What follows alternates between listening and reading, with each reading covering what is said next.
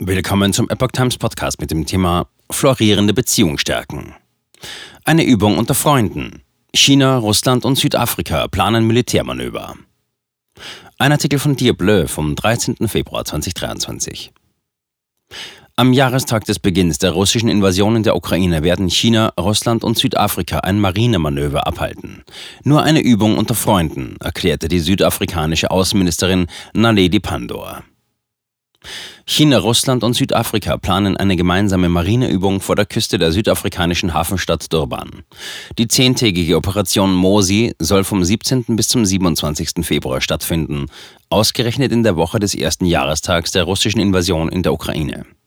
Die Manöver sollen dazu dienen, die bereits florierenden Beziehungen zwischen Südafrika, Russland und China zu stärken, erklärte die südafrikanische Armee. Mehr als 350 südafrikanische Armeeangehörige sollen an den Manövern teilnehmen, um operative Fähigkeiten und Kenntnisse mit ihren russischen und chinesischen Kollegen auszutauschen, so der Armee weiter.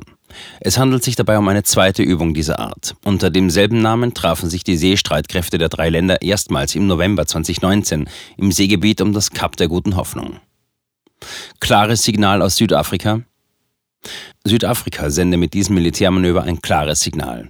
Es stellt sich faktisch auf die Seite Russlands, auch wenn die Regierung immer wieder beteuerte, eine neutrale Position in dem Konflikt zwischen Russland und der Ukraine einzunehmen. Die größte Oppositionspartei, Democratic Alliance, bezeichnete die Kriegsspiele vor der Küste Afrikas als teuren PR-Coup. Die Regierung demonstriere damit nur ihre Unterstützung für Russland und stelle wieder einmal unter Beweis, dass sie nicht neutral sei, kritisierte der verteidigungspolitische Sprecher Kobus Marais. Die Tatsache, dass die Militärübungen mit dem Jahrestag der russischen Invasion in der Ukraine zusammenfallen, sei diplomatisch ziemlich ungeschickt, sagte Pauline Bax von der International Crisis Group. Südafrika hätte zumindest ein anderes Datum wählen können. Kürzlich hat Südafrika den Vorsitz der sogenannten BRICS-Gruppe übernommen. Dazu gehören neben Südafrika, China und Russland auch Brasilien und Indien. Diese fünf Länder repräsentieren mehr als 40 Prozent der Weltbevölkerung und fast ein Viertel des weltweiten Bruttoinlandsprodukts. Ziel des Staatenbunds sei es, ein Gegengewicht zu den USA und Europa zu bilden, wobei sich die BRICS-Partner in vielen Fragen nicht einig sind. Vor allem ist die Beziehung zwischen Indien und China seit Jahren angespannt. Militärübungen mit Freunden. Für Russland und China dürfte Südafrika militärisch gesehen eher ein Juniorpartner sein.